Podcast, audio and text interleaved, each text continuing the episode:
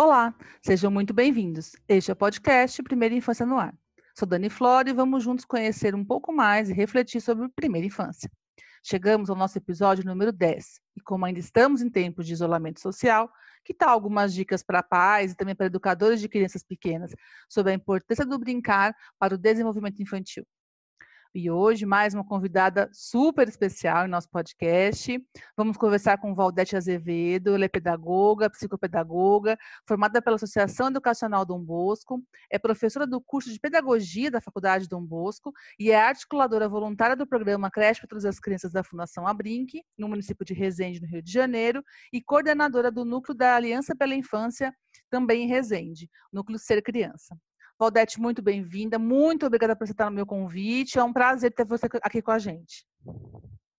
Eu é que agradeço. Muito, muito obrigada. Bom, então vamos lá.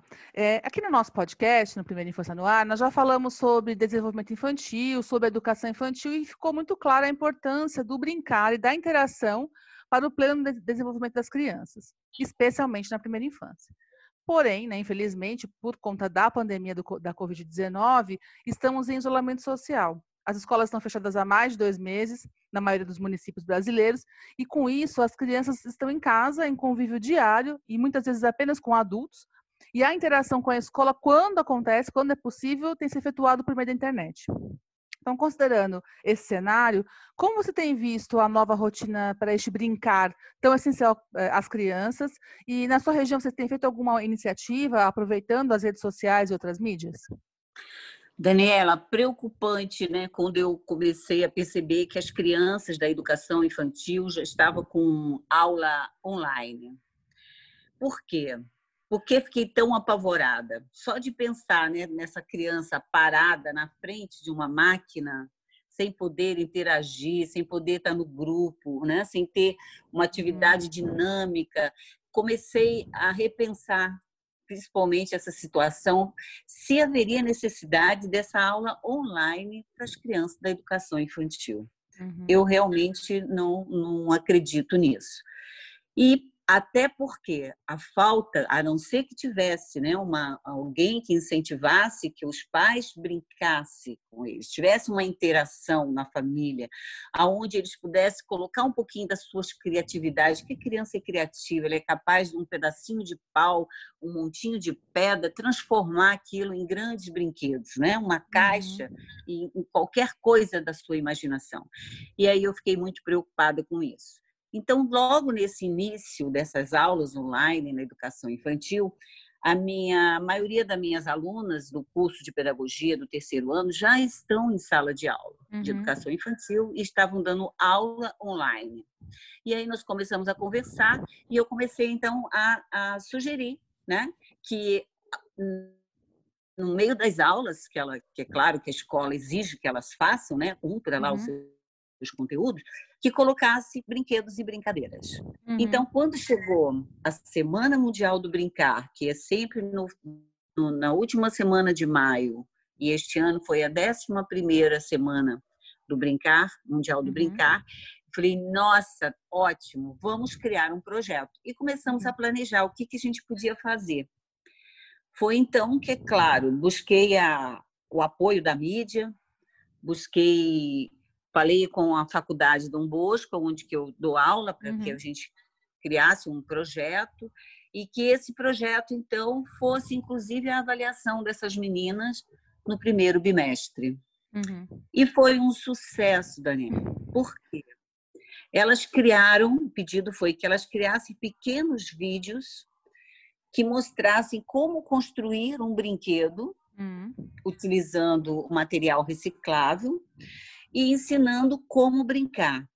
A proposta, então, desse vídeo era é, enviar para as escolas, nós tínhamos o apoio também da Secretaria de Educação. Uhum. Esse vídeo foi disponibilizado pela Secretaria para todas as escolas de educação infantil. E, além disso, a gente conseguiu colocar, postar no, na página da faculdade, onde as pessoas pudessem ter acesso. Fizemos uma live mostrando que existia esse vídeo, inclusive uhum. a gente mostrou pequenas partes do vídeo, dizendo que é, acesso podia ser para qualquer pessoa, Sim. não só professores, Tava mas que aberto. a família, os uhum. pais que quisessem estava aberto.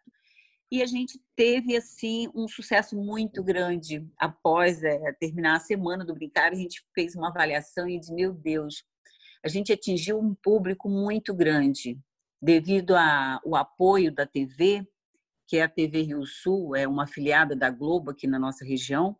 Ela fez uma entrevista no dia da abertura, no dia 23, comigo.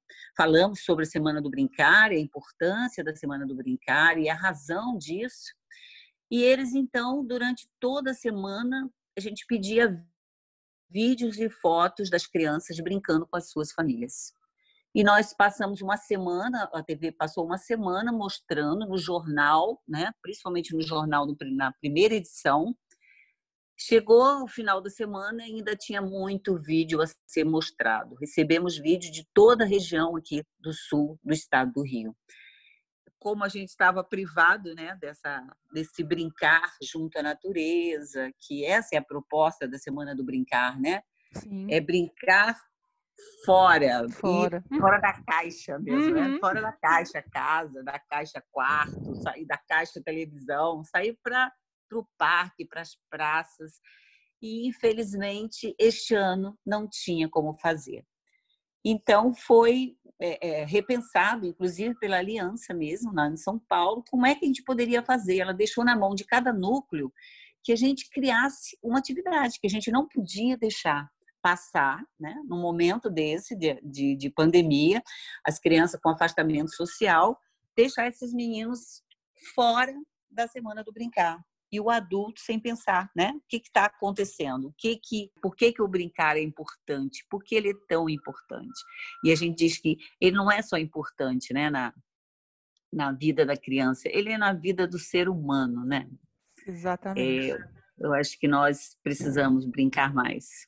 Com sorrir certeza. mais, né? Com certeza. O tema era brincar entre o céu e a terra. Você tem ideia como foi a imaginação foi longe? Você tinha até foguetes.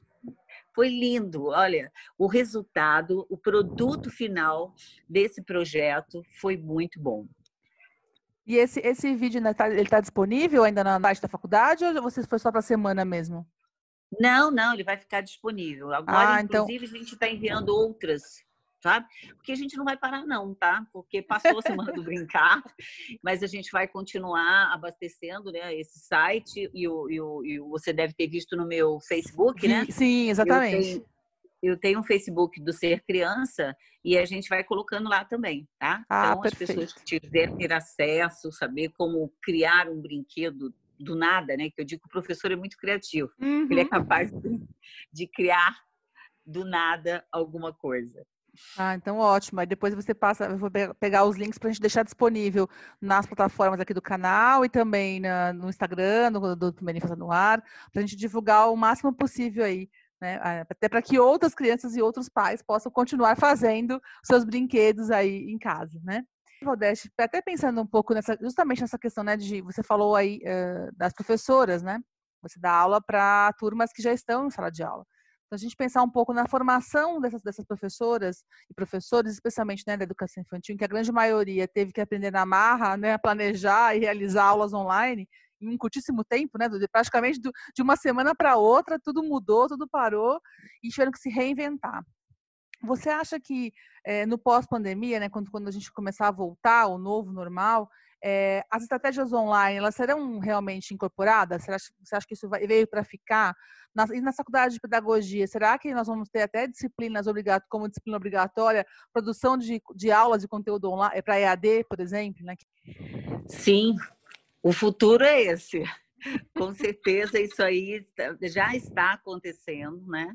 Porque, é, por exemplo, a faculdade onde eu trabalho, já onde eu leciono, ele já está um, num plano de ação para volta né, nas aulas uhum. pós-pandemia, e está lá, vai continuar a, as aulas online e a aula presencial.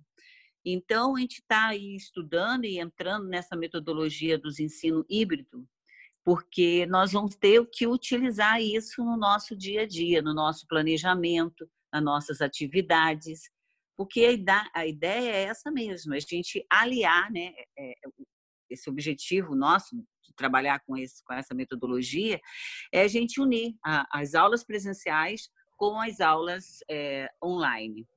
Agora, eu, na a minha opinião, o, é que é muito importante essa aula presencial. Ela é Sim. é fundamental, principalmente no curso de, de pedagogia. Não nada substituir. Sim, então, sim. esse momento do contato com o professor, com os colegas, é nessa interação é, que acontece essa troca de saberes.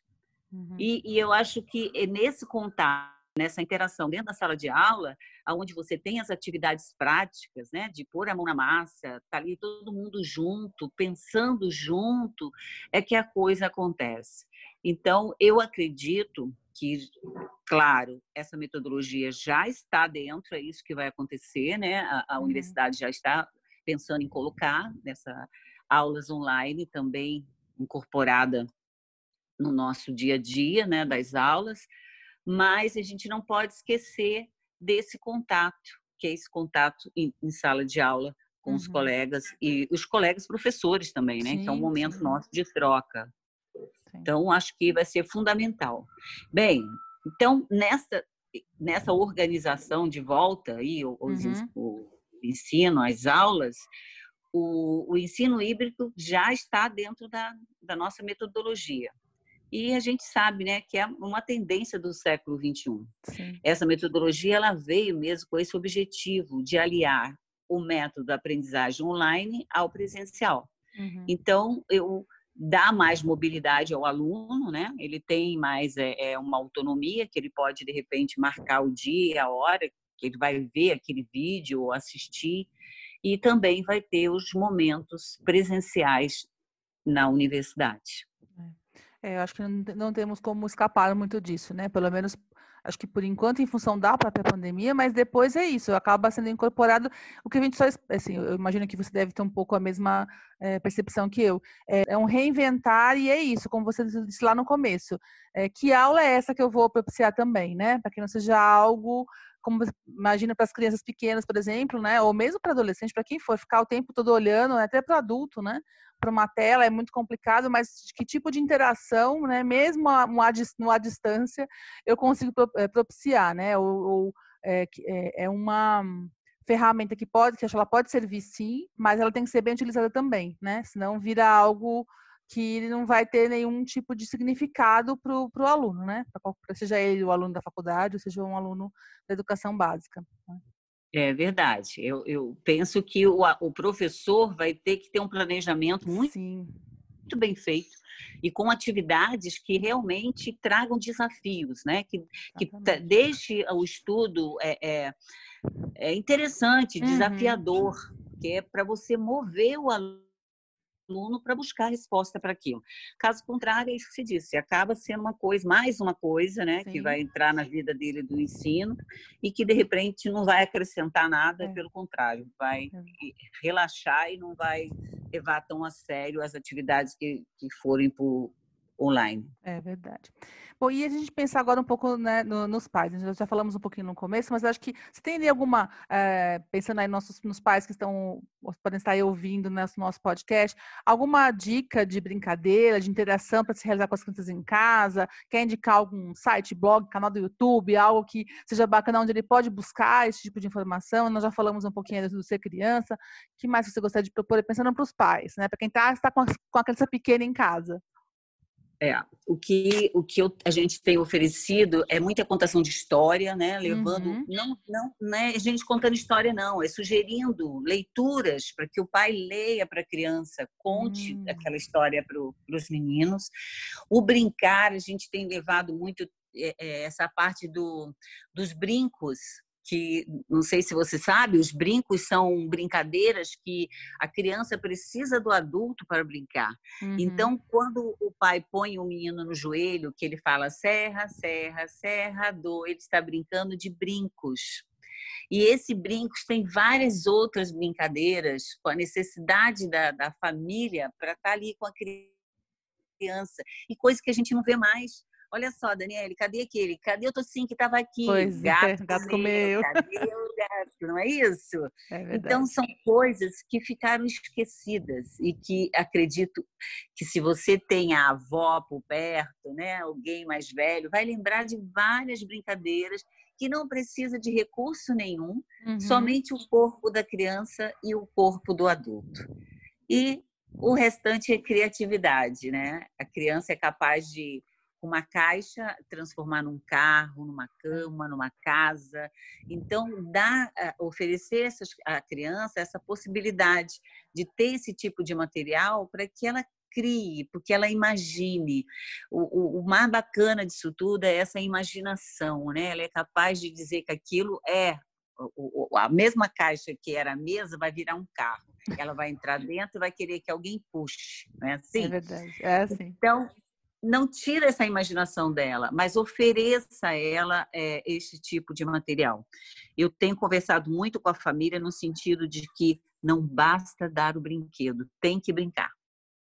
Então, construir o brinquedo, senta com a criança e brinca. Dê um uhum. brinquedo novo, senta e brinca. Ele precisa ter dessa, desse incentivo, que o adulto incentive, passa com ele aquilo que ele precisa, né? Do, de, uhum. Olha aqui, como é que constrói? Vamos jogar isso aqui. Você me ensina. Enfim, essa interação tem que acontecer. Não basta eu dar o brinquedo e ver televisão. Eu tenho dito muito Sim. isso para os pais. Ou, ou ir para o celular, né? Isso, não adianta. Você vai ter que sentar ao lado dessa criança, ou construir o brinquedo e brincar, ou dar o brinquedo e brincar, enfim, tem que estar juntos. Interação, né? Interação. Exatamente. Valdete, muito obrigada. Foi um prazer conversar com você. É, espero que a gente possa ter outras conversas aí ao longo desse nosso, nosso, nosso canal, em outros momentos também. Muito obrigada por estar aqui. Se você quiser deixar algum recadinho, falar, fazer uma última fala, está aí à vontade. Só voltar a lembrar né, que esse movimento aconteceu durante uma semana, da Semana. Mundial do uhum. Brincar, mas para a criança, o brincar é o dia todo, é a hora toda, é a vida toda, ela não acaba nessa semana do brincar, né? Que os pais continuem brincando com seus filhos, achando um tempo para sentar e brincar com eles e levando muito a sério, porque com a brincadeira, a criança desenvolve muita coisa, coisa para o dia a dia, para a vida inteira dela. Agora, a falta da brincadeira também tem consequências horríveis. Sim. Hoje a gente vê criança com obesidade, né? criança com estresse, criança. Tem coisas que é doença de adulto e está acontecendo nos nossos meninos hoje. Por quê? Pela falta da brincadeira. Então, brincar brincadeira é uma coisa muito séria. Muito séria. Obrigada, Valdete. Bom, esse foi o nosso episódio sobre brincar em tempos de isolamento social. Lembrando que a cada novo episódio, um novo tema, um novo olhar sobre a primeira infância. Esse foi o podcast Primeira Infância no Ar. Espero que vocês tenham gostado, curtam, ouçam, compartilhem, deixem seus comentários no nosso canal do YouTube, no SoundCloud, Spotify, iTunes ou na nossa página do Instagram. Até o próximo.